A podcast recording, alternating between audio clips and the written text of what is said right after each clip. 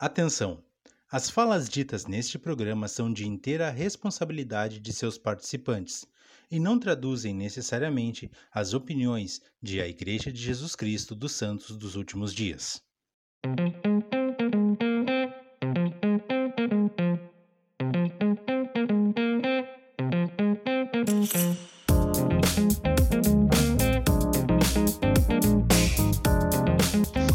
Pessoal, sejam todos muito bem-vindos. Esse é o Plano Alternativo. Quarta-feira, dia de conversarmos sobre uma missão aqui do Brasil e conhecermos ela. Muito obrigado pela sua audiência, muito obrigado por estar aqui conosco nessa noite. E Júnior, nosso anfitrião aqui, como é que tu tá? Tá tudo bem por aí? Soubemos que tu acabou de tomar a segunda dose da vacina. O que, que nós temos para hoje também? Responde tudo Boa noite, isso. Christian. Tudo bem? Vacinado, imunizado. Uh, hoje nós temos uma conversa muito boa com o Igor Tâmara. Ele que serviu na missão Ribeirão Preto entre 2013 e 2014 e está aqui para contar grandes histórias vividas na missão lá em São Paulo. E, bom, sem mais delongas, seja muito bem-vindo, Igor. Você está em casa. Opa, obrigado. Obrigado pelo convite. Vamos lá. Tudo bem. Igor, a primeira pergunta, uh, eu acho que é, talvez seja a mais importante que a gente pode fazer aqui hoje. O quanto o teu professor de preparação missionária te ajudou a ser o missionário que tu foi na tua missão? entendi a referência. Cara, uh, tanto o meu professor, né, como os demais professores que eu tive, tanto no seminário como no instituto, eu acho que me ajudaram muito, né, a poder é me preparar para poder servir uma missão, sabe? Tanto como é, exemplos, como ensinamento, é, lidar com as pessoas, né? E principalmente buscar ali ajudar elas é, ensinando sobre o Evangelho. Eu uhum. acho que me ajudou a poder ter experiências, né? Ajudar as outras pessoas e principalmente me ajudar a mim mesmo, né? Nesse, nesse tempo que eu servi como missionário. Bacana, bacana. Legal. Fez o jabazinho do Christian aí. Igor, uh, uma das perguntas também que a gente sempre faz para o pessoal, para poder entender um pouco mais sobre eles, como o evangelho chegou na tua vida? Né? Chegou através de você ou dos seus familiares? Se, for, se chegou batendo porta, por referência, contato, enfim, como foi? Cara, o evangelho chegou na minha vida quando eu tinha um ano de idade, né? Então, até pergunta às vezes se eu nasci no convênio ou não. Então, meio que eu nasci, meio que eu não nasci, por causa que eu fui selado quando, com meus pais quando eu tinha um ano de idade. Né? Então, um ano, dois anos, eu nem, nem me lembro muita coisa.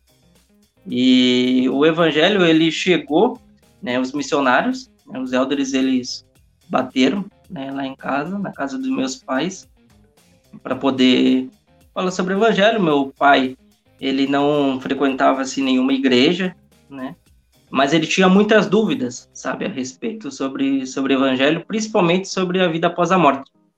Então, ele sempre ele sempre comenta, ele sempre conta que quando o pai dele faleceu, né, o meu avô, ele até chegava nas outras religiões, assim, nas outras denominações, ele queria saber aonde que meu avô estava, né, onde o pai dele estava. E, e, várias pessoas respondiam de uma forma diferente e ele meio que, cara, não, não, fazia muito sentido. Ele fala que teve até uma vez que ele falou com um, um líder de uma, uma religião aí, né? E fez a pergunta, onde que meu pai dele estava, né? Ele tinha morrido, aí o esse líder ele perguntou, teu pai ele bebia e ele fumava? Ele disse, sim, ele bebia, ele fumava. Ah, então esse aí tá no inferno já. Meu pai até arregalou os olhos, mas ele sabia que aquilo ali não era uma informação certa. Desculpa, não era uma informação certa. E aí, quando os missionários começaram a ensinar, em determinado momento chegou ali para poder falar sobre o templo. E aí eles falaram: olha, você aqui as famílias podem ser eternas e você vai poder ter né, aqueles seus familiares que, que já partiram dessa terra. Ali eu acho que foi instalar para o meu pai. Ele falou: repete um pouco mais sobre isso. Uhum. Porque fala, tem dois jovens aqui de 19 anos, 20 anos, que estão falando coisas que fazem muito sentido, né? E é um conhecimento assim que me interessa. A partir daí, meu pai foi batizado, meu irmão mais velho foi batizado junto com ele, menos a minha mãe. Minha mãe não foi batizada ali. Por quê? Porque minha mãe já tinha sido batizada antes, né? Minha mãe, ela conheceu o evangelho quando ela era criança e aí foi batizada junto com os irmãos dela, mas depois de um tempo se afastou. E meu pai nunca soube. Bah. E aí quando eu conheci os missionários, ela, é, meu pai ele nunca soube que a minha mãe tinha sido batizada. Até quando os Zeldas convidaram para o batismo, ela falou que não ia ser batizada, porque ela já tinha sido, né? E aí ela, os missionários faziam perguntas e ela respondia mais coisas do meu, mais coisas do que meu pai. Aí meu pai pensava, cara, como que essa mulher sabe dessas coisas? Né? Eu, eu sou muito burro, eu não estou entendendo o que está acontecendo. Mas foi assim. E basicamente eu cresci no Evangelho. Né? Cresci aprendendo. Né? Eles foram exemplos, ainda são para mim. Então acho que isso me, me ajudou muito a servir uma missão e, e permanecer firme até hoje. Uhum sabe que uh, eu, bom, a gente está falando de Quaraí, né? Então faz muito sentido que a tua mãe já tivesse conhecido o Evangelho antes. Quaraí todo mundo já conheceu um pouco da igreja lá. E uhum. bacana, cara. Essa história eu não sabia sobre teu pai. Essa questão da, da, da vida vida pós-morte, as perguntas que ele tinha. Bacana, muito bacana isso aí. Bom, aí tu cresce na igreja, né? E tu tem. Eu, eu acompanhei um pouco, não vou dizer que eu acompanhei assim, que fui uma testemunha direta, porque tu era lá de um outro ramo, né? Bem contrário do, do, meu lá. Mas a gente se via muito na, na, O Samuel era uma ponte de ligação nossa, a gente se via muito nas atividades, Sim. assim. Eu acho que quando eu estava saindo dos jovens, talvez estivesse entrando, alguma coisa assim. Uh, mas de uma forma geral, como foi teu crescimento na, na durante a adolescência, especialmente na igreja? É, quando a gente pensa, o que, que tu pensava sobre a missão quando tu era adolescente? Tu já tinha um desejo de servir ou, bah, Cara... é só dos outros? Cara, eu sempre tive o desejo de servir uma missão. Tipo, eu sempre tive. Eu não sei se foi. É, por as coisas que eu aprendi em casa, como tinha muita influência, muito contato com os missionários. Né? Uhum. Então, isso me ajudou muito a poder querer servir uma missão, né? E aí eu, eu sempre tive esse desejo. E, cara, eu, na minha cabeça, né? É, eu sempre pensei em servir uma missão com 18 anos. Isso é interessante, cara, por causa que antes era com 19, né? 19. Foi alterada há pouco tempo. Mas na minha cabeça eu, eu, tinha uma noção assim que eu iria servir com 18 anos. Hum, e aí quando é, e aí quando teve o anúncio da mudança da faixa etária de idade para servir uma missão, eu falei, cara, eu sabia, eu não, eu não tava ficando doido. Que legal. Sabia e aí, sim, eu fui com 18 anos, cara, mas como eu tinha comentado, sempre participava de atividades, né, no meu ramo, às vezes não tinha tantos jovens, e como Quaraí é uma cidade pequena, né, eles faziam, se enturmavam com, com outros ramos, as outras unidades, então sempre estava ali as atividades, né, as conferências de de aqueles acampamento que tinha de carnaval, né? Então, acho que isso ali me influenciou muito para poder é, ter esse desejo maior ainda de poder servir uma missão. Uhum. É, acho que a, a, safra de vocês foi uma safra bem boa de missionários, né? Porque teve tu, Sim. teve o Guilherme, teve a Aldrine, Josué. Josué, quem mais? O Guri do Marco. Aproveitando, aproveitando o anúncio, né, também da baixa de idade, né? Isso ajuda também a mandar Sim. mais missionários para o campo, né? Sim. Exato. Não, mas é, é, porque, é, porque, realmente era um grupo muito unido aquele, né? Tudo se fazia Sim, muito unido. Então era Josué, Diego, Guilherme, todo esse, esse pessoal aí. A gente foi quase basicamente junto para a missão, depois foram mais alguns ali. E, e eu acho que isso serviu acho, muito influência que a gente via dos outros que iam e que voltavam, né? como tu, como o Christian, né? o, o Samuel, e voltou. Né? Então a gente pegava muito dessas, é, desse pessoal aí e isso nos inspirava, sabe, para poder se preparar mais ainda. É algo que muita gente comenta, né? A importância das amizades no evangelho, né? Todo mundo do mesmo objetivo, todo mundo um cuidando do outro, né? Na verdade, para que todo mundo possa servir missão juntos, praticamente, né? Isso é muito bom. Uhum. O pessoal comenta bastante sobre isso aqui. Uh, cara, como, Exato. Como foi a preparação do teu chamado, o preenchimento? Quanto tempo demorou para vir? Tinha alguma missão que tu queria servir ou alguma que tu não queria servir? É cara, olha, primeiro assim eu iria para qualquer lugar. Eu tinha um, uma leve desejo de permanecer no, no Brasil, né? Então, claro, sempre tenho conhece, vontade de conhecer outros países, mas o nosso país é um país muito grande. Então, ele tem muita cultura por aí né, espalhada. Então, eu tinha essa vontade de ficar no Brasil. E preparação para o chamado, meu chamado ele realmente demorou um pouquinho para chegar. tive bastante ajuda do Samuel, que era o presidente da, do distrito, que era um distrito ainda na época, né, que me ajudou a preparar os papéis, o meu presidente de ramo também. E em determinada hora que eu enviei o meu chamado, ele demorou um pouco para vir porque ele travou por causa que eu não tinha ainda o certificado de reservista do Exército. Então, ele ficou um tempo travado e a gente não sabia, né? Então, depois, quando eu descobri que era, estava o motivo, que não tinha chegado ainda, já busquei tentar agilizar isso o mais rápido possível, já com a ajuda do Samuel, ele me ajudou também. E aí eu consegui receber o chamado, né, bem rápido, depois que a gente conseguiu agilizar isso. Eu acho que eu preparei o chamado, acho que foi por volta de junho, julho, por aí, e eu recebi ele em outubro. Então demorou um pouquinho. Né? Agora está muito mais rápido, muito mais sim, prático, mas para mim é. foi uma agonia, cara. Foi uma agonia. tá aí, mas e aqui do Brasil tinha alguma missão que tu não queria ir? Que eu não queria ir? É, aquela que tipo, pá, muito quente, ou é muito frio, ou é muito Cara, eu, eu acho que eu acho que eu não queria ir para para Porto Alegre, assim, entendeu? Para ficar no mesmo muito perto. mesmo estado. Pô, eu queria, cara, dá para pelo menos manda para Florianópolis, né, para poder viajar um pouco. alguma coisa, claro. Pegar um avião na vida. É, eu acho que basicamente é isso. É, eu entendi porque tu queria ir para Florianópolis. Bom, Olha onde o destino me levou, cara. Mas vamos. pois é, então. Bom, aí tu recebe o chamado, tu começa a te preparar ali, a juntar uh, o enxoval, né, do missionário e tal, e tu vai para a missão. Primeiro, claro, no CTM. Tu lembra como foi tua experiência no CTM? O que, que foi? O que, que teve de bom? O que, que teve de não tão bom assim? As regras, tudo mais? Então, cara, uh, foi engraçado porque eu comecei a minha missão e é, estaria para começar dia 2 de janeiro de 2014, né? Ah, dia 1 de janeiro, né, tipo de 31 para o primeiro, uhum. eu tava comemorando ano novo com, com, meu, com meus familiares. E aí no outro dia eu tava dormindo, deitando ali nove e meia ali para poder dormir já no CTM. Então, cara, foi tipo a virada de ano muito louca. Uhum. Virada mesmo. Então, foi uma virada de chave completamente. Mas no CTM, ah, em questão de regras, assim, eu até que consegui me adaptar rápido, sabe?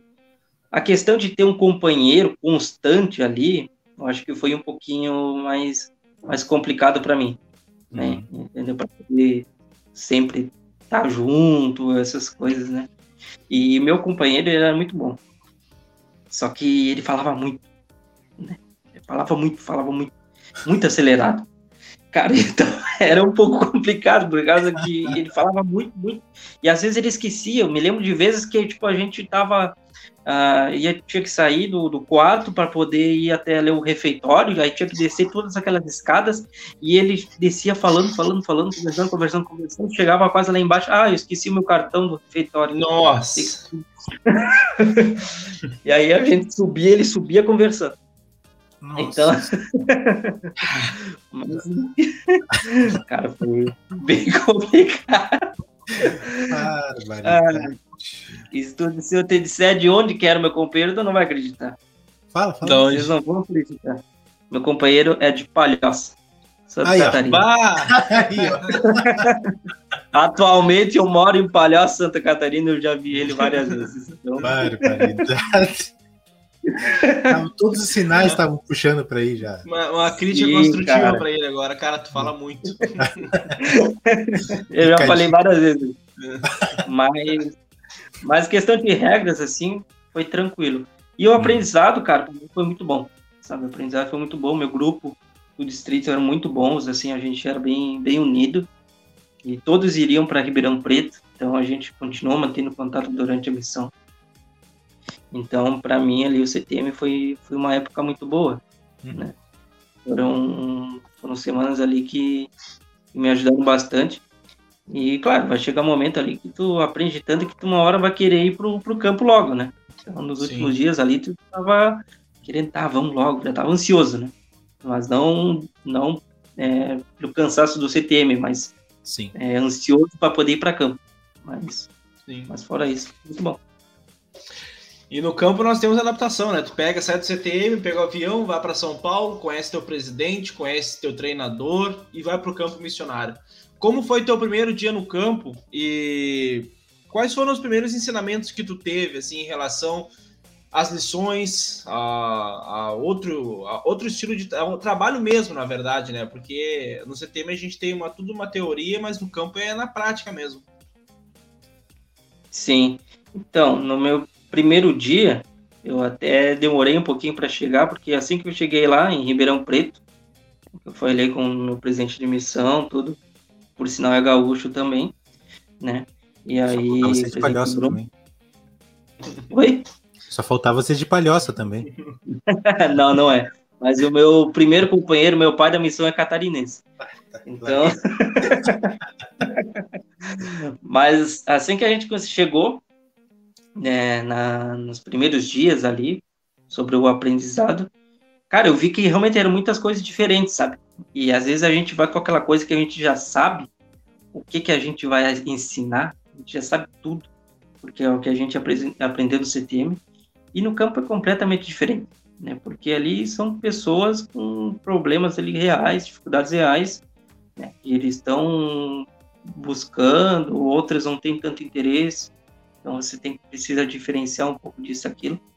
Mas o meu primeiro companheiro ele ele buscou me ajudar um, muito, né, para poder é, entender essas pessoas. A gente praticou muito, a gente é, buscou estudar bastante ali o meu evangelho e eu vi várias vezes e isso me chamou muita atenção, cara, por causa que eu já vi várias vezes que ele estava escrevendo ali nas, nas metas, o planejamento dele, falando fazer com que o Alder Tâmara possa se é, sentir muito feliz estando servindo como missionário.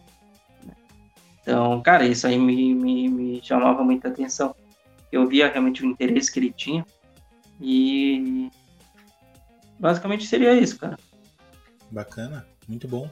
Legal, é, é legal, legal, ter um, um, companheiro assim, um treinador assim, porque às vezes, é, infelizmente, às vezes pega um treinador que te enxerga como um fardo, né? Como alguém que nossa, vai me atrasar a obra aqui porque eu tenho uma que estar esse cara. Né? Exato, exato. Que bom que ele teve essa visão, uma visão maior da, dessa. Sim, dessa... cara, é, realmente tem várias pessoas ali que, tipo, ele tava o quê? tava com seis meses de missão, sete meses de missão na época. E aí. E ele tava há muito tempo na área, cara. Ele, ele já tava com. com eu não sei se ele tinha uma outra área, nem me lembro agora. Se, ele, se o E só ficou naquela área.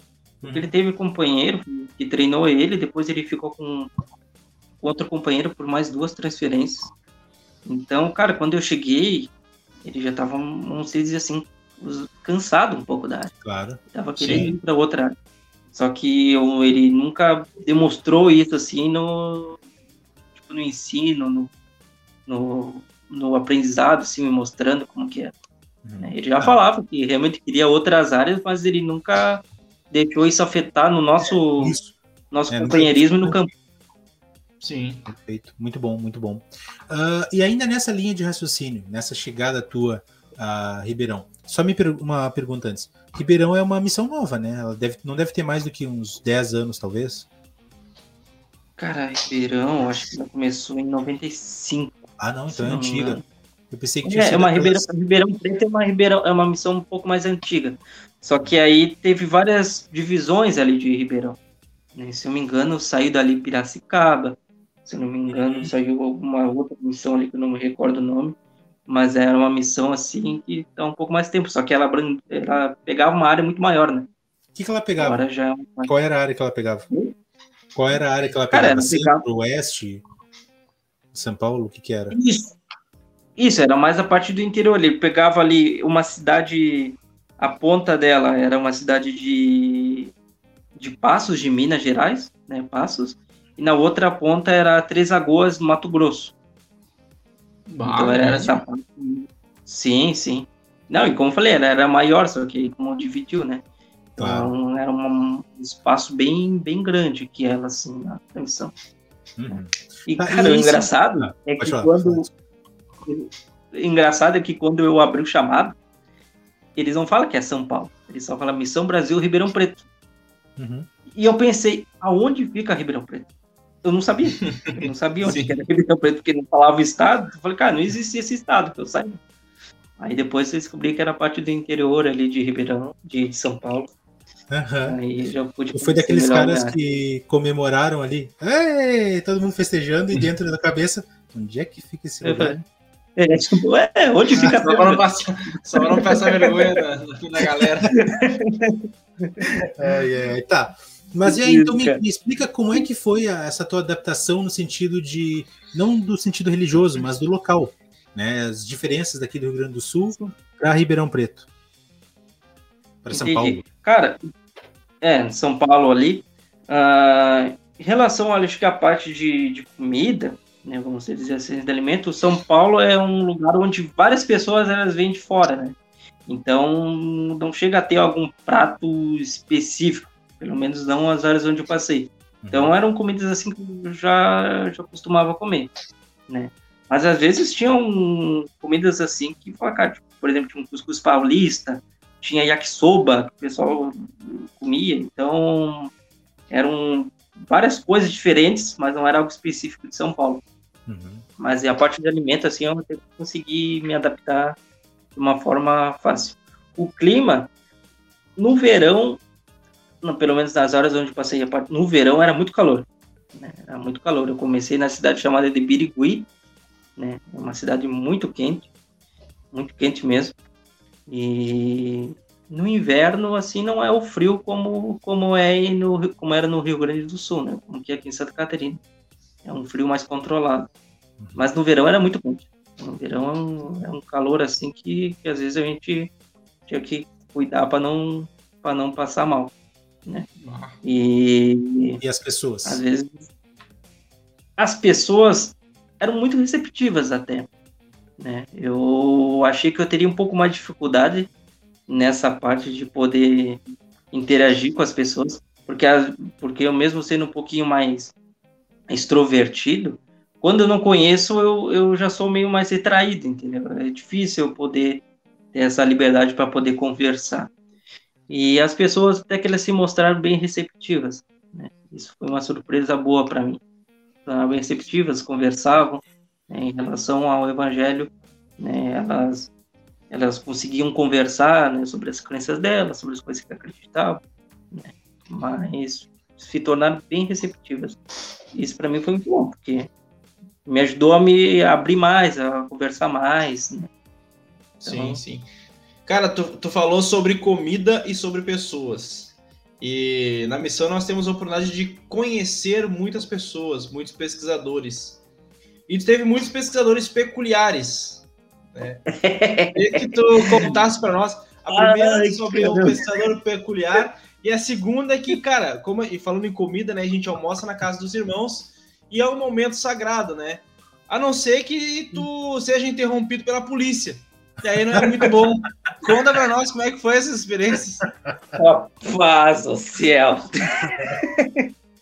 Cara, eu tinha vários pesquisadores que eles eram tipo, eram muitos pesquisadores eram ótimos, cara. Tipo, assim, que são pesquisadores às vezes que tu não dá muita coisa, mas que eles são pessoas muito boas, cara, e tem um coração enorme. Então, às vezes pode ter um pouquinho mais de dificuldade de poder aceitar o evangelho, né, mas em relação a, a, a conversar, a interagir, são pessoas assim, cara, de tirar o, de tirar o chapéu. Tinha um pesquisador que o, o nome dele era Reinaldo. Só que ele não gostava que chamassem de rei. Ele gostava de, de Reinaldo. Ele gostava de chamassem ele de Einaldo. Porque ele falava que rei era só Jesus Cristo. E aí, e aí ele. Cara, é no menor sentido, mas tudo bem. e determinada semana, quando a gente estava buscando encontrar pessoas, e ele a gente encontrou ele. E ele tem problema com, com bebida alcoólica. Então a gente encontrou ele quase bêbado. E ele nos atacou assim na rua e perguntou onde que era a igreja. E a gente falou, ah, a igreja tá, a gente gostaria que você... A gente fez o convite como missionário, né? Claro. Só que aí a gente meio que não, não botou muita fé. Né? Pelo fato dele estar tá bêbado e tal. Falou, ah, deve ser só, só, mais, um, mais um bêbado, assim. E ele falou, tá, eu vou ir esse domingo. Vocês me esperam que eu vou ir esse domingo. E a gente, tá bom. A gente foi embora. No domingo a gente buscou é, pegar os nossos contatos, né, os pesquisadores, e nenhum deles foi. A gente ficou muito triste, nenhum deles foi, tipo, cancelaram, tinham outros compromissos, né, não foram. A gente chegou na igreja lá, nós não tínhamos pesquisadores. Assim que começa a sacramental, a gente vê que chega ele. Chega de bicicleta, todo arrumado, né? Sentou ali, conversou, cumprimentou o pessoal e sentou do nosso lado. Né? A gente ficou surpreso todo e ele ficou ali toda a reunião. E a partir dali a gente começou a ensinar ele, sabe? A gente começava a ensinar ele. E ele, ele era, ele tinha um problema com a bebida. E ele, acho que ele, se eu não me engano, ele era evangélico, alguma coisa assim. E ele sempre tinha um costume de falar amém em todo final de frase. Como a gente fala o né, ele sempre falava o amém. Então a gente começava, então, Reinaldo, como você está? Eu estou muito bem, amém. Eu tenho, tenho, tenho me esforçado, amém, para poder estudar sobre o evangelho, amém? E ele sempre falava isso, cara. E aí a gente buscou ensinar tudo, e aí, em determinado momento, cara, ele, ele se emocionava por causa que ele queria parar de beber e não conseguia. Né? Não conseguia, e ele sempre estava na igreja, sempre buscava estar na igreja. E aí a gente meio que deu metas para ele tudo.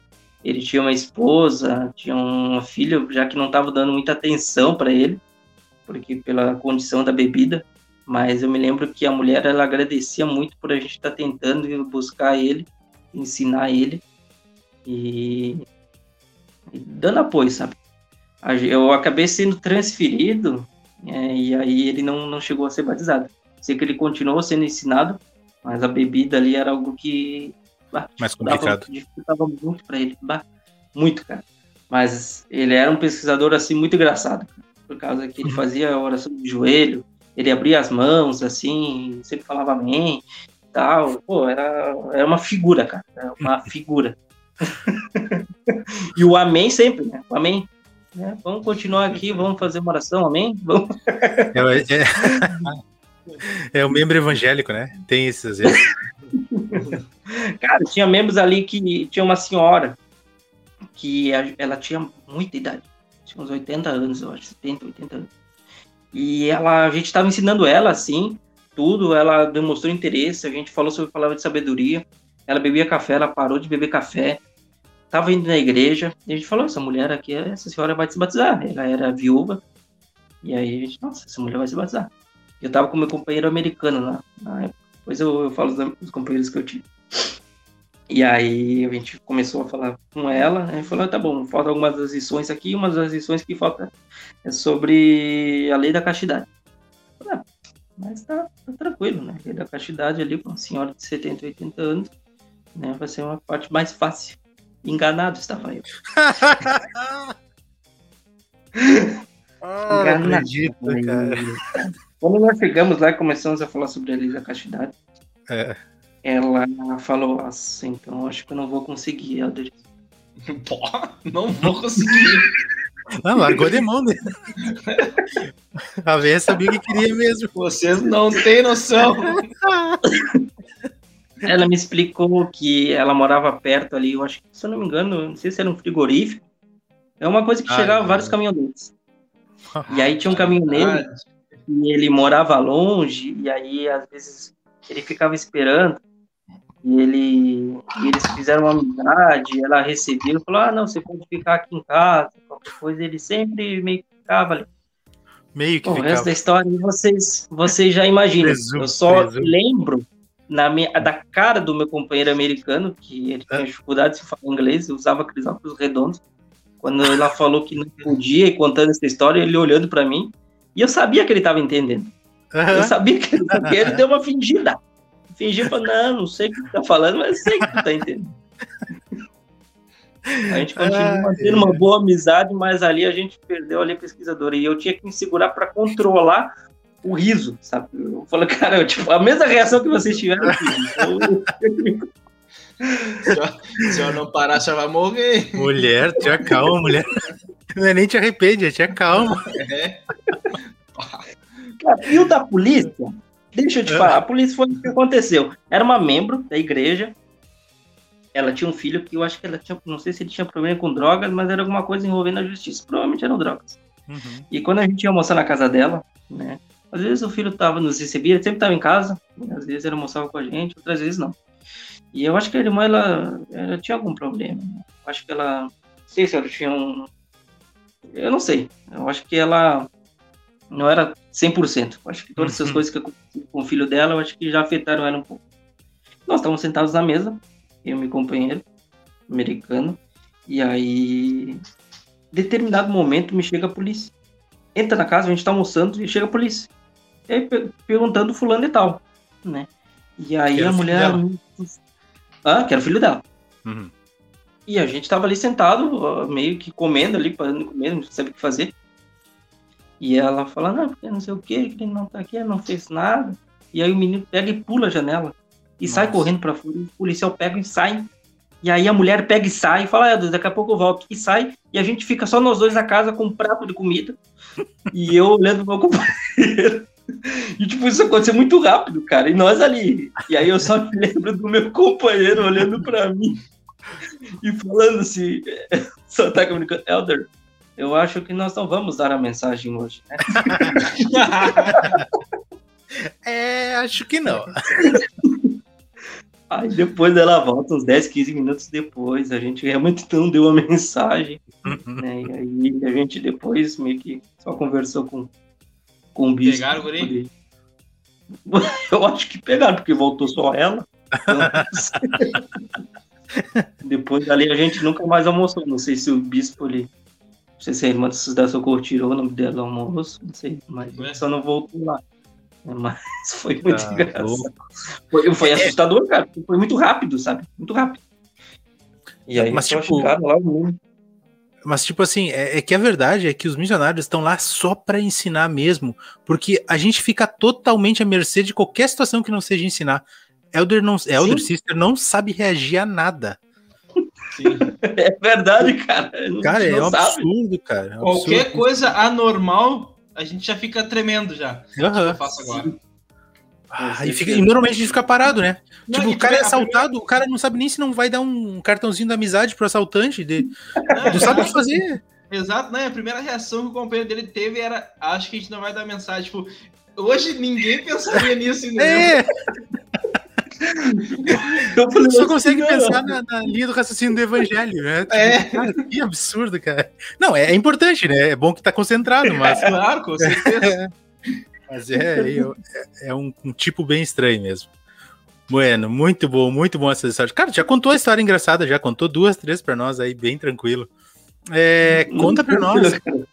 Conta para nós um pouquinho dos teus companheiros aí, cita eles e conta alguma coisa que tu aprendeu com eles. Beleza. Na primeira área, né, o meu companheiro é o Der Sibneichler, o nome é difícil mesmo de falar. Sibneichler é daqui de Santa Catarina, ele é de Curitibanos. Hum. E como eu falei sobre ele, cara, ele foi um grande missionário que me ajudou muito, né, durante esses primeiros passos durante a missão, né? E aí, como eu falei, ele ele estava bastante tempo na área, mas isso nunca afetou o nosso trabalho. Eu acho que ele era uma pessoa muito dedicada, sabe? No cumprimento de regras. A gente sempre acordava cedo para poder estudar, correr, gostava de correr. E, cara, isso para mim foi muito bom, por causa que essas regras, assim, iniciais, durante o dia, é, durante a manhã, é, sendo cumpridas, que às vezes até tem missionários, vou ser sincero, existem missionários que preferem fazer exercício em casa, essas coisas, algo bem mais leve, né? Ele não, ele gostava de pegar, sair, correr, né?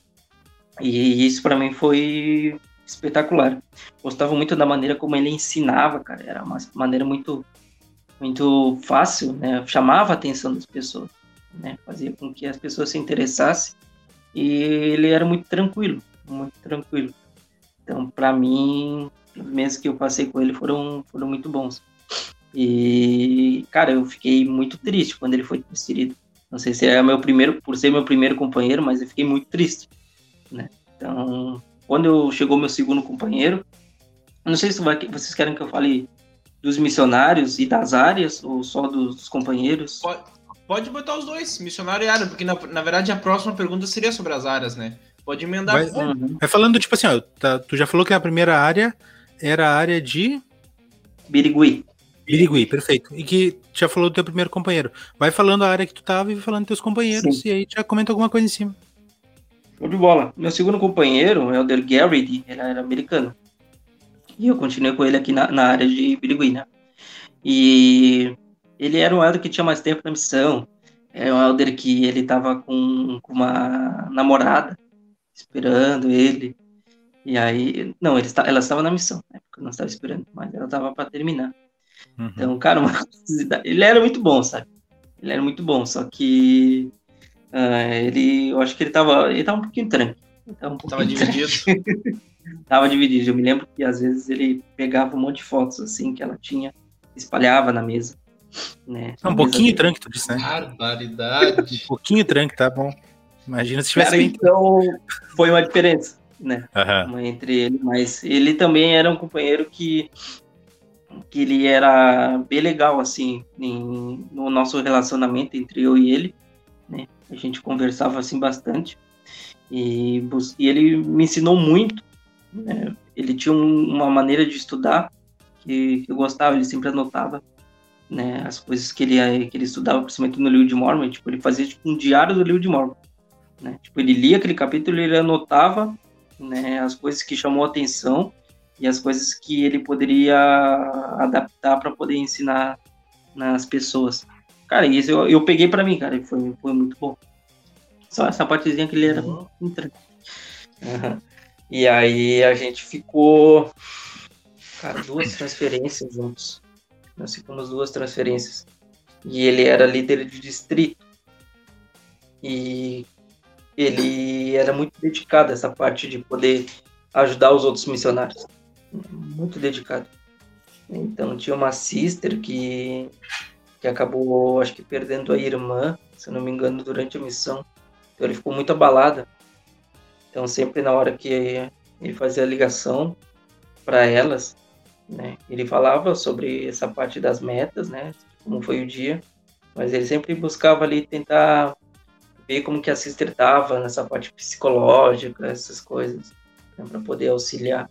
Porque a gente sabe que a missão é um dos maiores testes psicológicos que a gente tem também, né, cara? Não é só o, essa parte do preparo espiritual, que também é essencial, mas a nossa mente, né, de como que ela vai estar. Tá. a gente vai estar tá dois anos isolados de outras pessoas. Agora facilitou um pouco por causa que as pessoas podem falar com a família mais fácil, né, mais vezes. Sim. Mas na época de vocês, né, na minha, né, o contato era bem limitado. Então, às vezes, se acontecia alguma coisa assim, era fora do esperado, cara, se a pessoa não estava preparada bem psicologicamente, assim, pô, podia afetar o trabalho, o relacionamento. Então, é algo bem, bem delicado de lidar. Não, e uma coisa é nós ensinarmos os pesquisadores, né? Outra é quando acontece conosco, né? A reação é, é aí que a gente vai, vai, vai saber, né? E é que até a nossa fé a gente vai colocar em prova né? Porque claro. é, complicado, é muito difícil. Ah, é muito difícil mesmo. Sim. Bom, depois dali eu fui transferido, eu fui para área de, fui para São José do Rio Preto, para cidade, para a área de Anchieta. E lá eu fui com, com tive meu companheiro Alder Inácio, ele ele era da Paraíba, né? Aí foi meu segundo companheiro brasileiro aí que eu tive. E lá uh, já tinha a área de Anchieta e a gente foi. É, a área dividiu, porque era muito grande, e chegou a gente para poder cobrir alguns outros bairros ali. Então a gente estava meio que com zero de pesquisadores. A gente só tinha ali o livro de área que a gente se guiava, e também não era 100% atualizado, né? Mas que a gente meio que buscava alcançar o maior número de pessoas. Então foi muito contado na rua, bater muita porta, E mas o Helder Inácio, ele era, ele era bem legal, ele era um cara bem mais sério do que os outros, bem mais sério, né? Mas depois, com o tempo, a gente foi conversando, aí ele foi, foi, foi se abrindo mais, né? A gente foi se entrosando de uma maneira melhor. E aí a gente conseguia fazer o trabalho fluir. Mas eu acho que a parte mais difícil, assim, foi o fato de abrir uma área, entendeu? Pegar uma área pela, pela metade e buscar é, ensinar, pegar pessoas, contatos. E a partir dali eu já comecei a morar entre eu, ele mais outra dupla de missionários. E aí nós quatro nos demos super bem. Nós quatro nos demos super bem. E ali fiquei na área de Anchieta com o Helder Inácio, da Paraíba. Depois dele, né, no, depois do Helder Inácio, deixa eu ver, acho que fiquei umas duas transferências ali também. Isso, acho que eu fiquei umas duas transferências. E aí depois ali eu já fui transferido para onde que eu fui, rapaz? Várias horas. Deixa eu ir para cá, eu fui para lá. Eu fui para a cidade de Araraquara. Araraquara, São Paulo. Araraquara, eu fui companheiro do Eldelante. O Eldelante é um americano, ele estava chegando no Brasil, né? Então, dificuldade do português assim era bem grande, mas ele é um cara grandão assim, alto. E tu treinou ele? Isso, basicamente. É, ele já tinha sido treinado por americano, só meio que fiz treinamento brasileiro, né? Uhum. No Brasil. Isso. E aí eu fiquei lá com o Eldelante em Araraquara. Né? A gente morava com mais dois missionários também. E o Eldelante, né? Ele também ele buscava estudar muito, né? E aí como ele ele ele estava na área ali comigo, né? Ele tinha tinha algumas pessoas que, que ele conhecia, ou que ele fazia amizade de uma maneira muito fácil, né? E aí isso era um pouquinho mais complicado para mim. Então, às vezes eu vi que tinha as pessoas que tinham mais facilidade de falar com ele do que falar comigo. Não sei se era por ser americano, por estar novo, né? Por pelo fato ali de não saber falar o português meio que, que chamava um pouquinho a atenção, então buscavam ajudar ele, né? Mas, cara, era um elder muito legal também. Né? Ele não estava tão tranque, era um order mais, mais de boa. E ele estava com muita vontade de poder aprender o idioma. E talvez por isso eu acho que às vezes desanimava ele, porque não falava direito. Né? Mas ele teve bastante apoio. Eu busquei ajudar muito ele. E eu acho que foi ali uma, uma das épocas que eu busquei desenvolver e aprender um pouco inglês. Hoje eu não me lembro quase nada, cara. Mas eu acho que foi ali com ele que eu já consegui me soltar um pouquinho mais para poder tentar aprender o, aprender o inglês para tentar ajudar ele. Teu auge, teu auge é. do, do, inglês foi ali.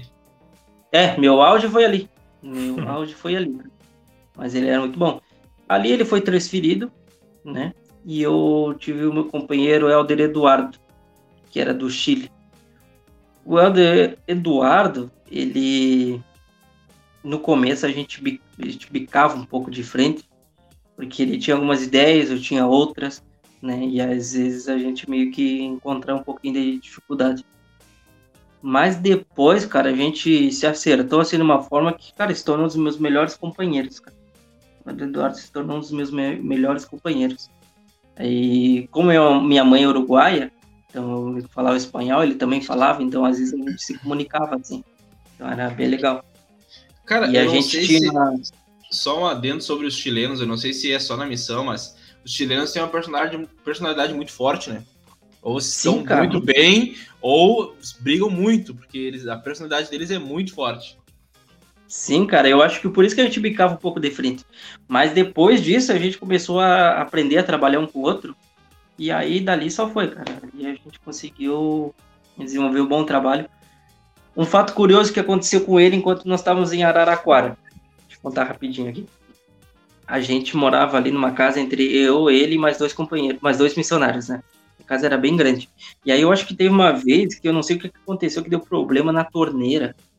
E aí, não sei se foi o cano, alguma coisa assim. E aí eu acho que até um, um membro foi lá arrumar e tudo.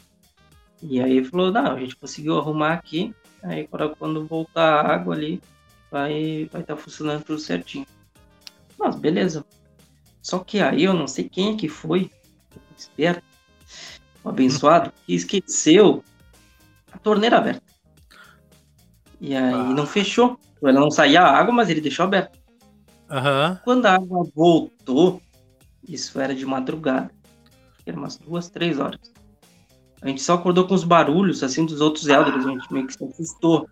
Cara, aham. a gente costumava deixar, se eu não me engano, acho que a gente deixava aquele DVD portátil, sabe? Não sei se vocês tinham na missão de vocês, Sim. Né, da época sabe? do. Aquele que a gente usava pra ver ali os vídeos, né? A gente deixou no chão, ó. Cara, a gente deixou no chão e a gente viu o barulho e a gente se assustou. Na hora que eu me virei pra colocar o pé no chão, eu só vi o splash. Cara, toda a água, todo, toda a casa tava cheia d'água, assim, ó, cara, tava, ia, ia subir, ia, ia subindo. E aí a gente se levantou e viu os missionários ali fechando a torneira e pegando o rodo e tentando tirar. Cara, a gente passou a madrugada tirando a água dentro da casa. tá E louco. você, tinha- você morava Por em casa ou milagre. em apartamento? Em casa. Era Ah. numa casa. E a casa era grande. Era grande, porque tipo, tinha quartos diferentes entre eu e a outra dupla. Tinha, um tinha Sim. dois banheiros, tipo, a casa era bem grande. Acho que era pra seis. água, né? Nós tava no nosso quarto. Boa. Casa água, grande, cara. alagada desse jeito. Tá louco. E o DVD não deu pau, cara. É incrível. O DVD não. Acho que foi uma benção do senhor. Porque o DVD não. DVD é velho, né? Se fosse, se fosse novo, Aí passamos nós quatro lá, eu, meu companheiro tirando, e os outros missionários tirando a água, fazendo toda a madrugada, cara. A gente terminou ali umas quatro da manhã. Cansado e ter que tirar o sofá pra fora. Nossa, foi, foi mó Ixi. empenho. Foi mó empenho. Mas foi, foi legal, foi um fato legal de. Ah, deve ter sido bem legal na hora. Vai, É, na agora hora- eu dou risada, né? Mas É. é- E ninguém se acusou. Não, cara, eu não sei se foi. Eu sempre vai pro americano, né? Claro, ah, joga no americano que é mais A fácil. outra, a, outra, a outra dupla tinha um companheiro americano também, então sempre vai pra ele. Então sempre, Claro. Ah, foi. Tá certo. Ali eu fiquei com o Helder Eduardo, né? né? E aí a gente teve um bom relacionamento. E a gente tinha muitos pesquisadores e a gente trabalhou bastante naquela época ali com menos ativos. Então, tinha alguns menos ativos que a gente conseguiu resgatar, né? E, e eles se, percebiam que a gente estava se dando bem, sabe? Então, acho que isso influenciou muito até os, os menos ativos voltarem, porque eles viam que o relacionamento entre eu e meu companheiro a gente estava se dando muito bem. Então, acho que isso ajuda, sabe? Eu acho que eles sentem quando, quando a dupla se dá bem, quando não se dá Claro. muito bem, né? Não, sentem sim, sentem sim. Sim, e aí foi muito bom. Depois dali eu fui transferido. Não queria, mas aí eu fui transferido. E dali eu fui para José Bonifácio. Eu fui para José Bonifácio. Voltei para perto de São José do Rio Preto. José Bonifácio, meu companheiro ali, foi foi o Alder Mendonça. Alder Mendonça, ele era um americano que ele estava um bom tempo no Brasil e ele falava muito pouco português. Foi, foi nessa área que aí nós tivemos a, a senhorinha lá da castidade. E aí, nessa hora nós tínhamos a senhora da castidade. E ele tinha muita dificuldade em falar português, cara. Mas, e às vezes ele, ele meio que dá uma voada, meio que esquecia de algumas coisas, né? E a gente morava com outra dupla e às vezes a outra dupla meio que pegava um pouco no pé dele. Mas ele tinha um coração muito bom. Ele tinha um coração muito bom. E ele gostava de ensinar. E aí, meio que eu buscava não tanto pegar no pé dele ou não rir tanto das coisas que eu falava né, dele, assim, né, das brincadeiras. Né, porque eu vi que aquilo incomodava às vezes um pouco ele. Eu falei para os elders não, não fazerem tanto ali, controlar um pouquinho. Porque sempre tem essas brincadeiras entre os missionários, né? Isso é normal. sim. E às vezes Normal. ele não pode incomodar um ou outro. Né? Mas ele tinha um coração muito bom. E eu vi que ele tinha dedicação para poder aprender, desenvolver o português. Ele falava, cara, eu tô. Cara, eu acho que ele já estava um ano no Brasil e o português dele era muito fraco. Muito fraco. E aí, isso que eh, afetava um pouco ele. Mas na área, foi uma das melhores áreas que eu tive de José Bonifácio. Por causa que era uma área onde tinha um ramo pequeno, e aí eu tinha poucos membros, tinha um presidente do ramo que ele tinha uns dois ou três chamados, fazia muita coisa, né? E tinham líderes ali que eram poucos líderes, mas todos estavam dedicados, né? Cara, e aquele me lembrou muito Quaraí. Então, querendo não, me lembrou muito Coreia. Eu falei, cara, isso aqui parece Coreia. O presidente do ramo aí parece quando era meu pai, quando era presidente do ramo, que fazia duas, três coisas, fazia um monte de coisa. Né? E os outros membros ali, que eram poucos, mas que estavam sempre ali todo domingo, uma casa alugada, casa pequena. E eu acho que um dos meus melhores pesquisadores que eu tive foram dali. Né?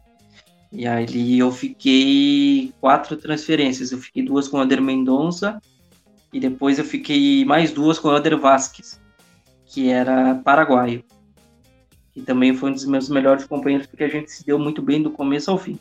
E ali a, tipo, a gente conseguia ensinar muitas pessoas, né? E eu fiquei ali com ele, né? E dali quando eu fui transferido, fui transferido para São, jo São Joaquim da Barra, né? E cara, eu fiquei muito triste. Eu acho que foi nas transferências que eu fiquei muito triste, muito triste mesmo, né? Porque eu não queria sair sair dali, né? E aí quando eu saí, eu cheguei lá em São Joaquim da Barra, eu tive meu companheiro Alder Ostrowski, que era um outro Santa é, catarinense, mais um catarinense que eu tive, né? E ali o Adelostroski ele é um missionário muito bom também, mas ele, ele tinha um, um, ele era um pouquinho orgulhoso né, das coisas, um pouquinho orgulhoso, né? Mas a gente buscou ali se dar bem e tentar ajudar ali, porque São Joaquim da Barra também era um ramo, um ramo pequeno, né? Só que já tinham mais membros, né? Era uma cidade pequena, mas que o ramo já tinha mais membros. Né? Eu não me lembro se era um ramo ou se era uma ala, mas eu sei que ficava numa casa alugada. E ali a gente buscou ali ensinar. O Ador Ostrowski era um pouquinho orgulhoso, como eu falei, mas ele era muito esforçado. Ele sempre queria. Aquele cara falou: cara, tem que bater número, tem que bater meta, vamos ensinar, vamos isso. E ali essa pegada que ele tinha era muito boa, porque ele era esforçado. Né? Então acho que esse orgulho meio que fazia com que ele ficasse mais esforçado ainda. Então, para mim foi, foi bom ver esse esforço que ele tinha. Ele tava falar, cara, controla um pouquinho esse teu orgulho. Cara, uhum. dá, uma, dá uma relaxada. Né? Todo dia mas ele falava isso, mas. mas em questão de dedicação, assim, de esforço, ele, ele tinha bastante. É. Né? Depois, São Joaquim da Barra. Né? Dali eu fui líder de distrito, eu fui, com, eu fui líder de distrito. Dali eu fui para Franca, ali em Franca, né, a área que eu passei, né, era uma, uma ala assim que era muito uma ala bem mais grande, maior, né, e ali em Franca eu continuei com o Helder Ostrowski, nós fomos transferidos juntos, porque ali em hum. São Joaquim da Barra, cara, tipo, a gente meio que o a presidente, da, a presidente da missão falou que a gente tinha que procurar uma outra casa para os missionários, uma, uma casa mais perto, mais perto pros, mais perto da igreja. Cara, a gente ficou, acho que quase umas duas, três semanas procurando casa, casa, casa. E a gente achou uma casa muito boa, que era na esquina da igreja. Pô, uma casa, uma casa ali, show de bola. A gente foi, a gente passou tudo lá pro, pro staff, eles aceitaram, a gente foi, começamos a morar lá. A gente ficou uma semana e ali teve transferência, nós dois saímos e chegaram duas sisters. Então, cara, eu acho que a gente procurou a casa para sisters. Claro, por isso que ele falou casa boa. casa de Elder não precisa ser boa. Vai qualquer coisa. E aí a gente saiu dali nós dois, nós ficamos na cidade de Franca, continuamos trabalhando juntos ali. Na cidade de Franca a gente voltou a abrir uma segunda, abrir uma área ali. Né? Tinha uma dupla, já estava naquela, naquela área, ela dividiu. E aí a gente teve que trabalhar para poder buscar mais pesquisadores, fazer ali todo o livro diário, né? Então a gente continuou ali. Dali, cara, eu acho que Franca, eu acho que foi uma área assim que eu que eu cansei muito, cara. Não sei se eu tava cansado ali do, do companheirismo também, já tava bastante tempo com ele ali, quase três, quatro diferenças. E aí, às vezes, o jeito dele meio que dava uma cansada, cara, e às vezes a gente buscava não discutir tanto. Pô, e aí, o, aí, aí tem gente que fala que missionário não discute, cara. Missionário discute muito. Muito. Muito. E as pessoas não, não buscam não ver, a gente tenta não demonstrar. Entendeu? Mas, cara, a gente, missionários discute muito. É, tu chega uma época que tu não vê a hora de fazer divisão. Entendeu? Tu quer muito fazer divisão para poder dar uma relaxada. Né? Não vê a hora de fazer a última oração para poder dormir, sair, eu não ter que enxergar a cara do outro.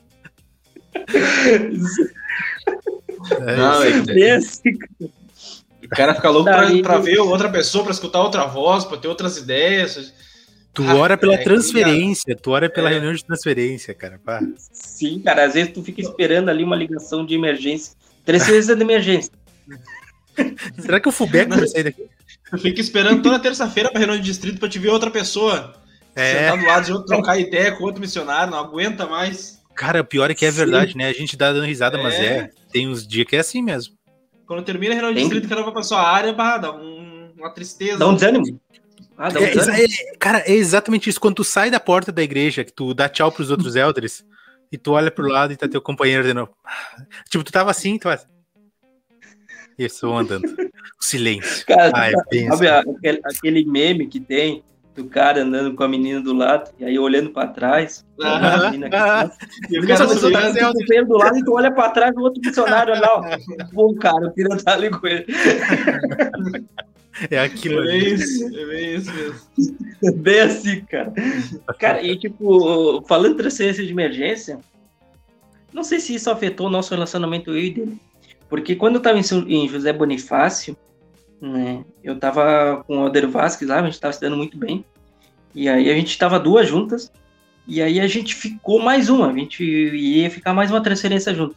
Cara, para nós foi ótimo, porque a gente tava com vários pesquisadores, tinha membros ali que a gente tinha conversos, e aí esses conversos, eles meio que tinham problemas, assim, e eles tinham confiança em falar com a gente, sabe? Eles falaram, ah, talvez a uhum. gente não, não, não conseguisse falar com outros missionários, que bom que são vocês. Cara, pra mim foi ótimo. Só que aí na primeira semana, o meu líder de zona, ele fala, ah, Tâmara, você vai ser transferido para São Joaquim da Barra. Eu falei, não. Porque uma semana antes, duas semanas antes, ele tinha brincado comigo que eu ia ser transferido. E aí ele fez a mesma coisa, né? Só que agora era sério. E aí eu fiquei, cara, não, é brincadeira, não, não vai ser. Eu tava na casa de uma, de uma família de conversa. E eu me lembro até hoje, falei, cara, ele tá brincando comigo, então eu nem vou me despedir de vocês, porque eu não vou ser transferido.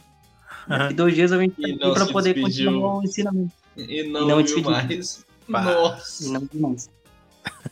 E aí, cara, e aí cheguei em casa, o Eder Vasquez também não acreditou assim.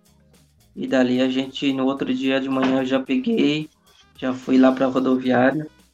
E dali eu já fui lá pra, pra Ribeirão Preto poder falar com o meu presidente, que aí depois ele me passou por que eu estava sendo transferido de emergência.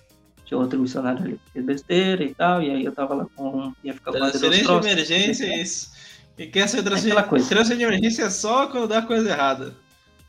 Cara, e eu fiquei. O, aí, problema, tipo, mal. O problema, é quando, o problema é quando tu, tu não é da, da dupla que deu problema.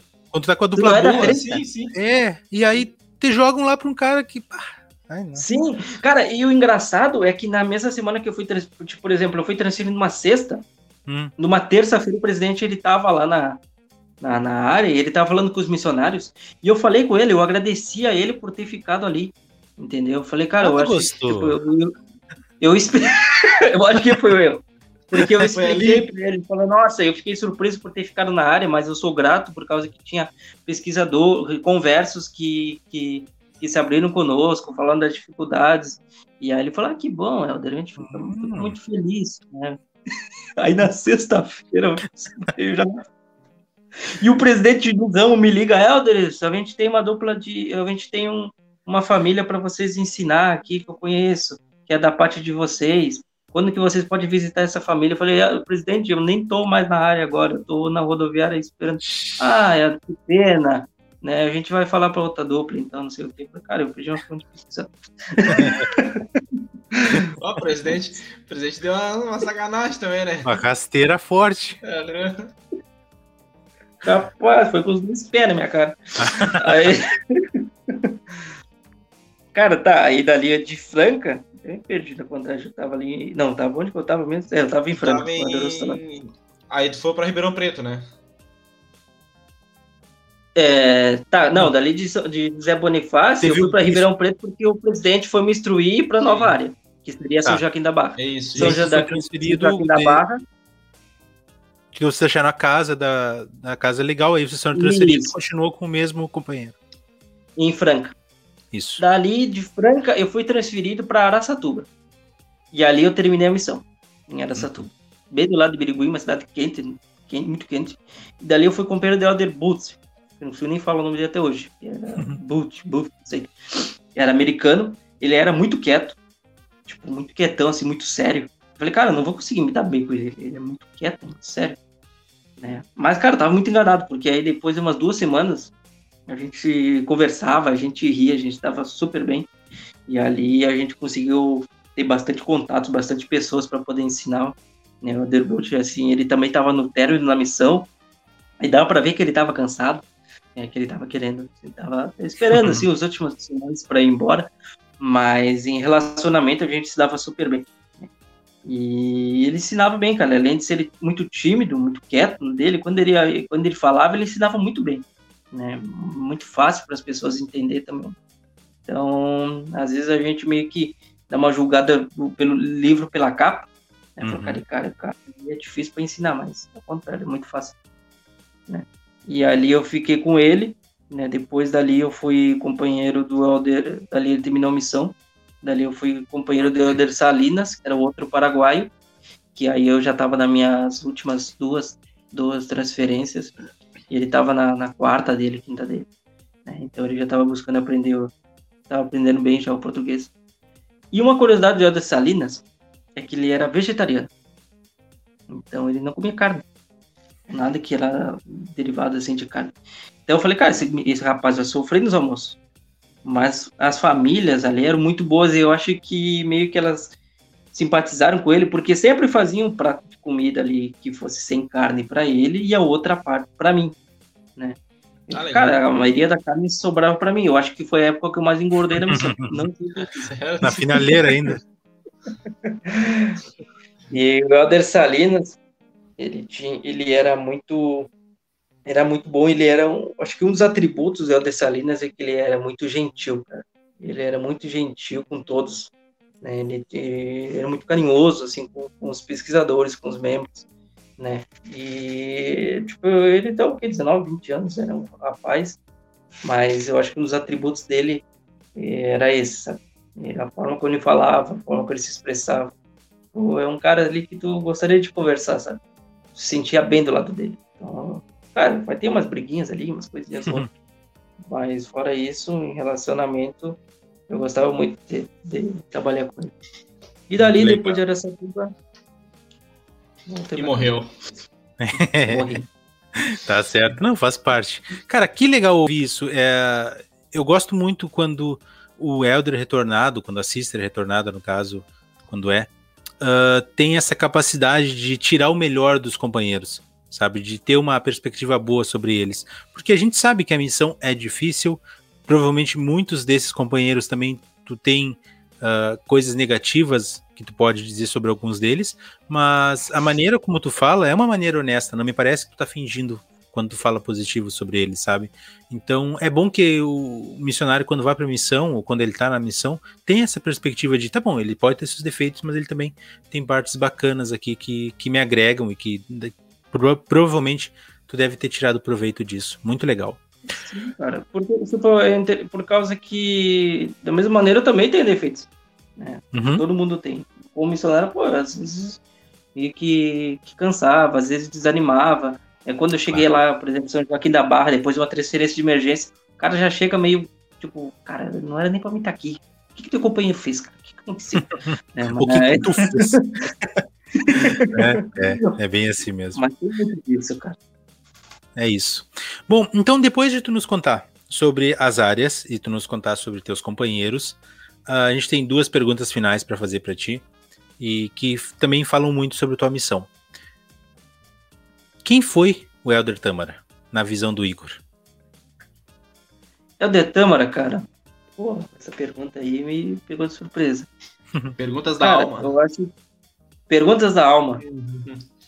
Cara, fazendo, tipo, relembrando assim de, de tudo, porque, porque depois do, do convite eu tive que buscar muitas coisas ali das minhas anotações, né? Cara, eu acho que o Elder Tâmara, ele buscou ser o mais companheiro possível, sabe? Tanto para poder com os outros companheiros como para os membros é, é, ajudar no que for necessário.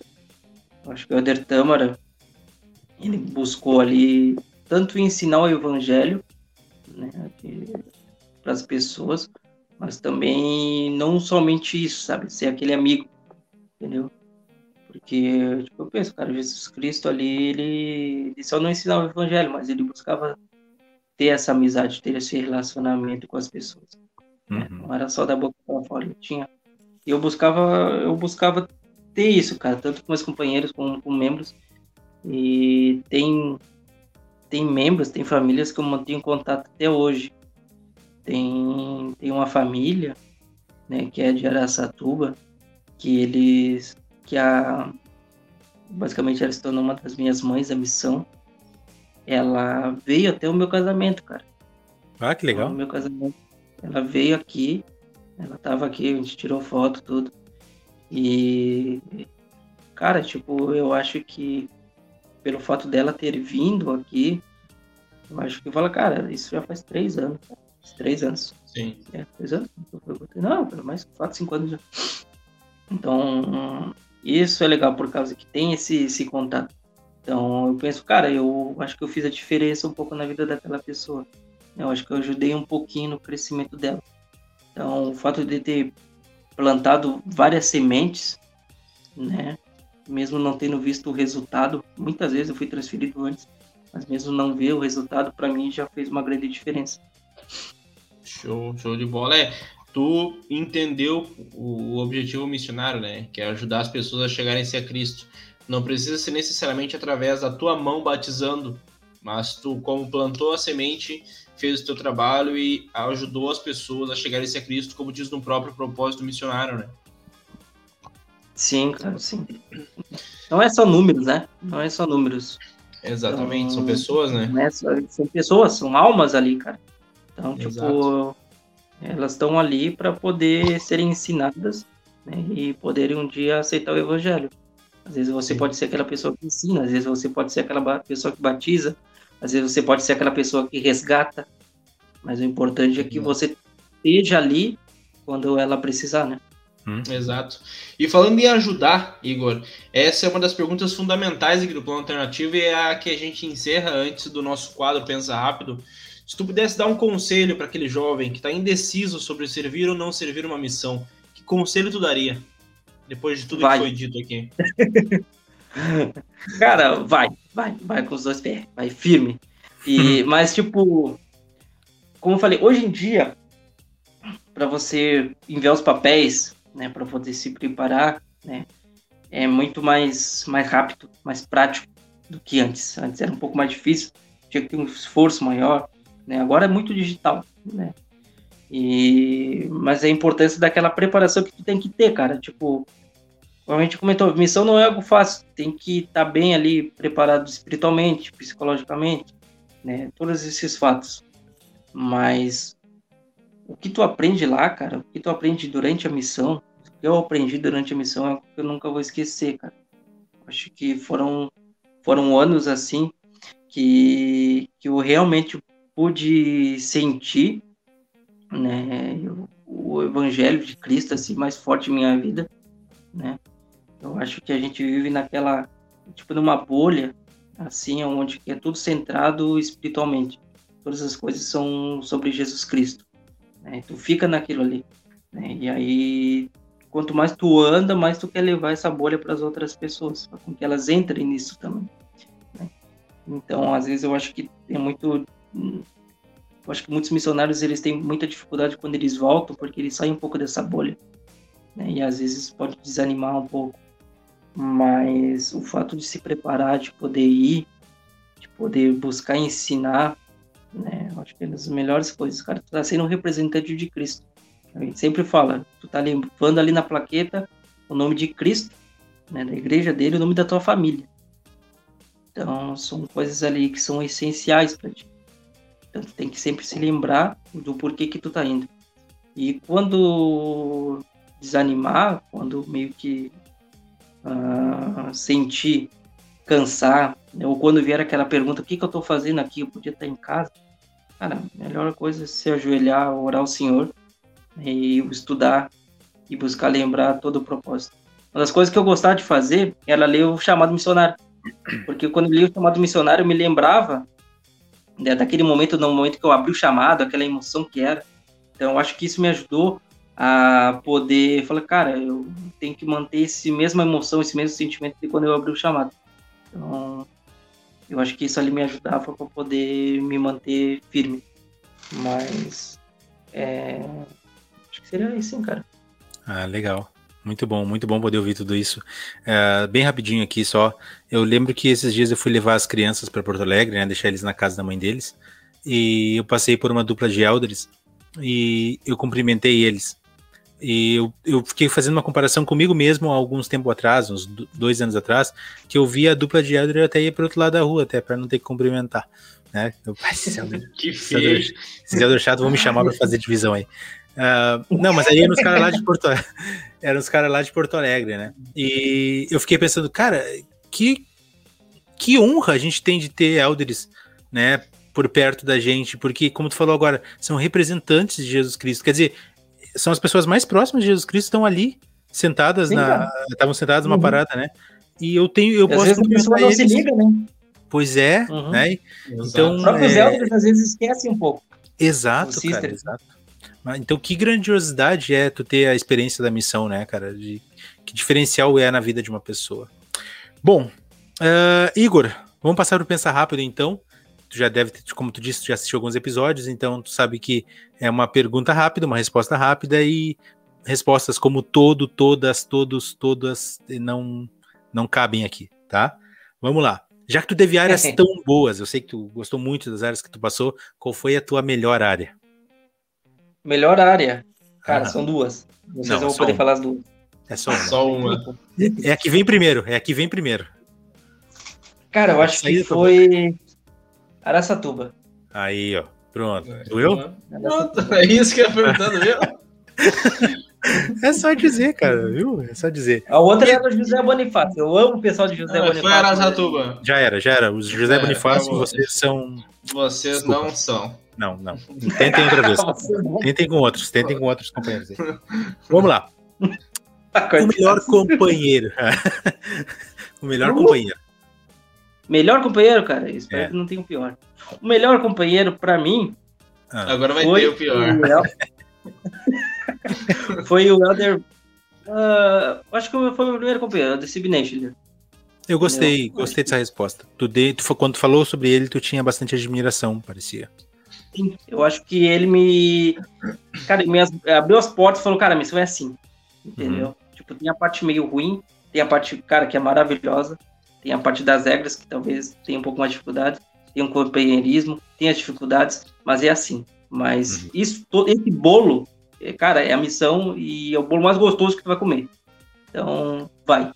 Eu acho Muito que bom. ele. Legal, bacana. Bom, vamos pular essa do pior companheiro para não dar mais intriga aí, mas quem sabe uma próxima vez, uma próxima entrevista, tu vai, não vai escapar dessa. É... São vários, né? Nada de... Elogia todo não, mundo não, e na hora da pergunta a pessoa fala mal deles. Aprendi bastante com não, não, bando não, não, feliz. Tá, então tá, vamos lá. É... Melhor prato que tu experimentou na missão, ou mesmo um que tu já tenha comido aqui, mas que lá foi teve um sabor diferente. Cara, eu em José Bonifácio tinha uma senhora, uma, um casal ali, tinha uma, uma senhora e uma irmã, que hum. eu acho que se não, não, não, me lembro do nome dela, não vou falar para não errar. Ela, volta e meia, às vezes ela fazia um arroz e feijão.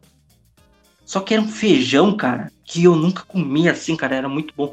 Eu não posso nem falar muito alto, porque senão minha esposa escuta, ela briga. Mas, Vai cara, lá senhorinha com feijão.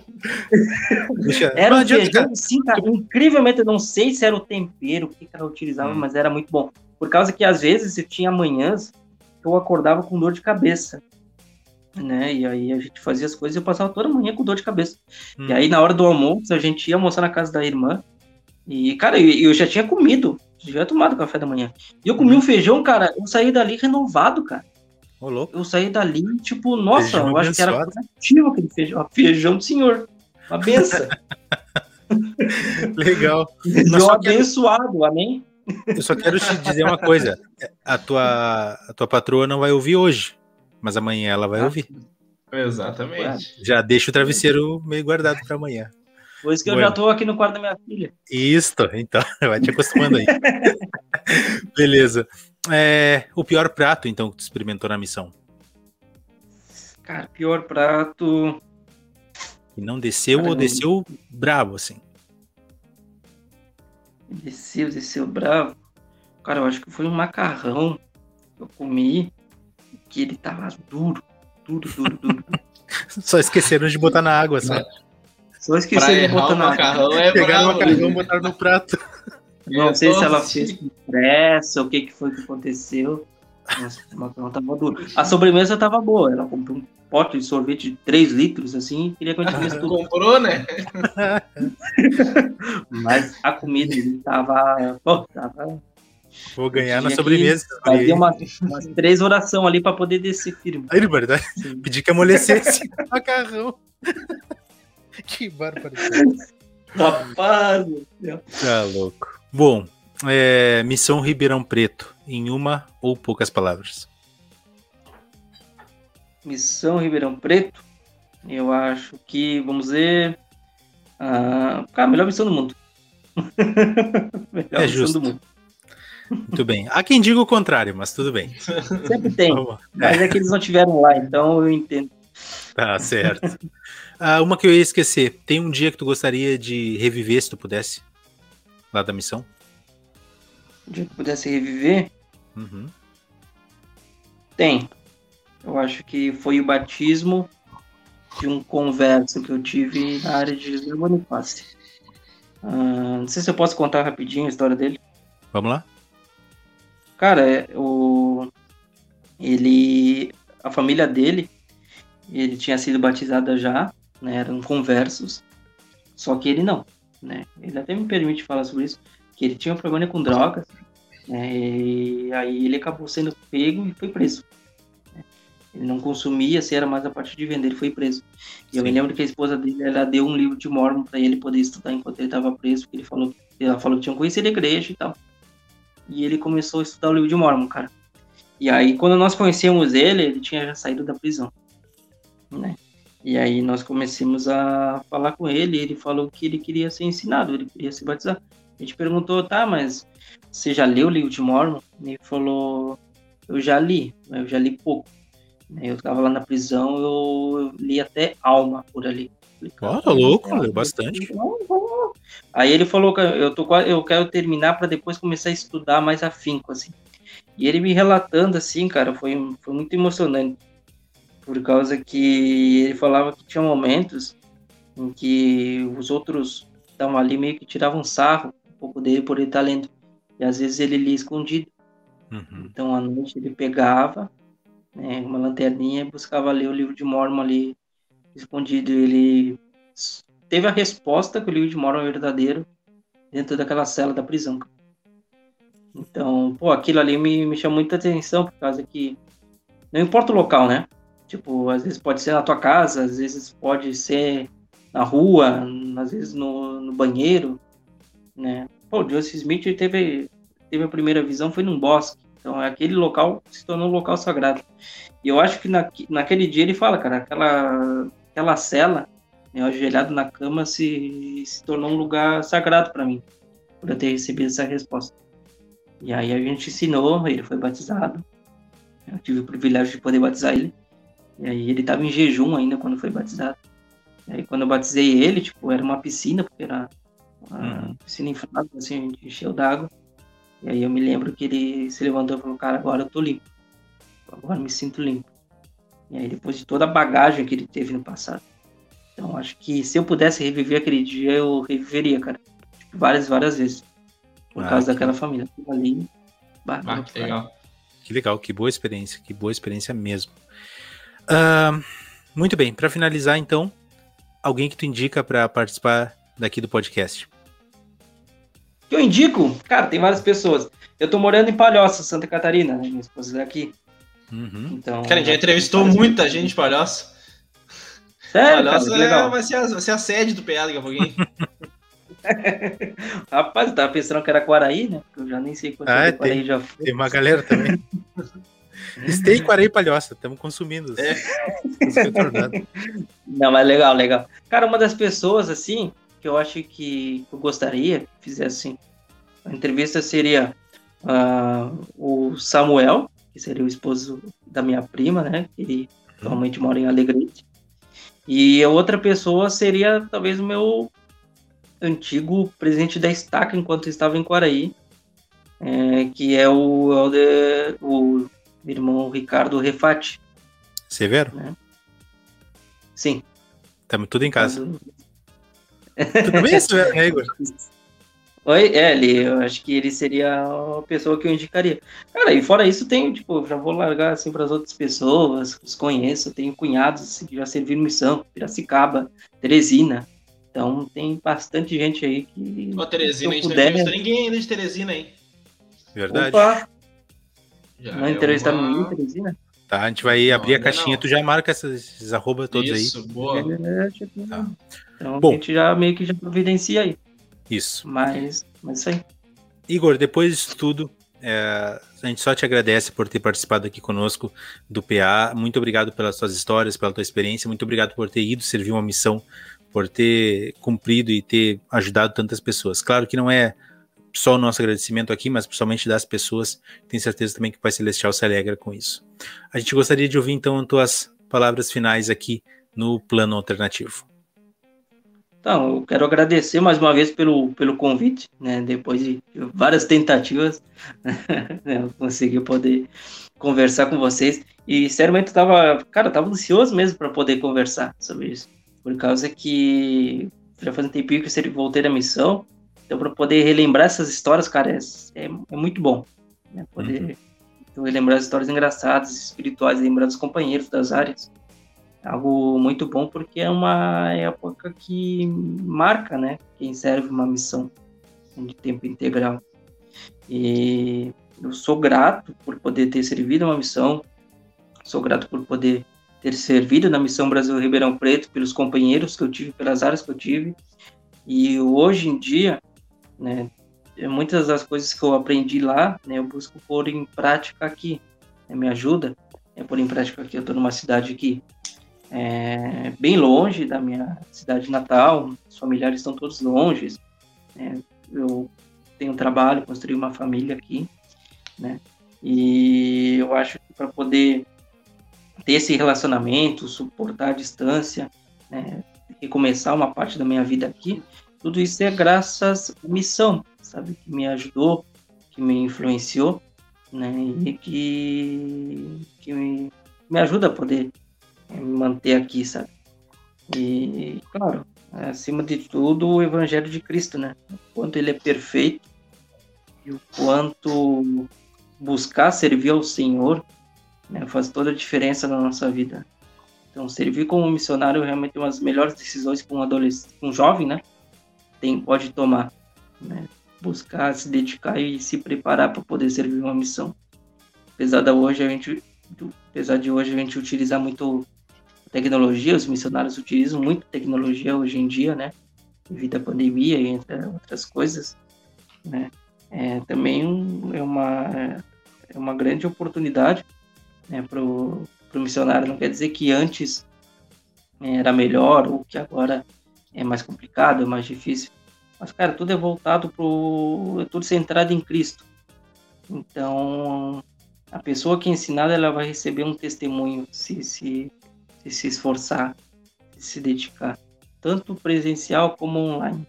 Tudo questão de dedicação, esforço né, e desejo e parte do missionário, né, poder ter tomar essa decisão né, e buscar dar o melhor de si né, para o Evangelho de Cristo, o crescimento do, do Evangelho de Cristo aqui na Terra. Então, obrigado pelo convite e né? Obrigado por né, essa ideia de vocês, né, de poder fazer com que essas pessoas se lembrem da missão. E eu tenho certeza que muitas delas são influenciadas a servir uma missão graças a esse trabalho que vocês têm feito.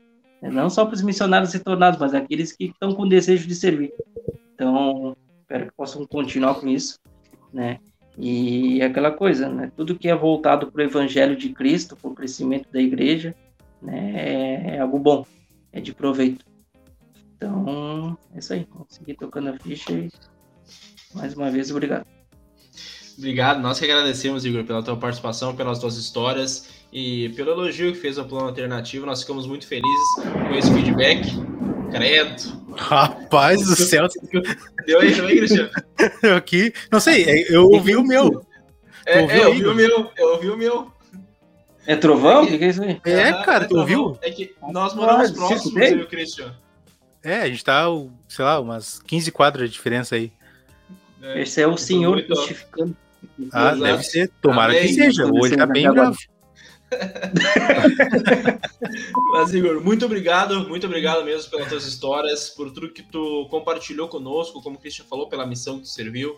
E bom, se você ouviu até aqui esse belo episódio com o Igor, por favor, compartilhe com seus amigos, nos siga nas redes sociais, Plano Alternativo no YouTube, Plano Alternativo no Instagram.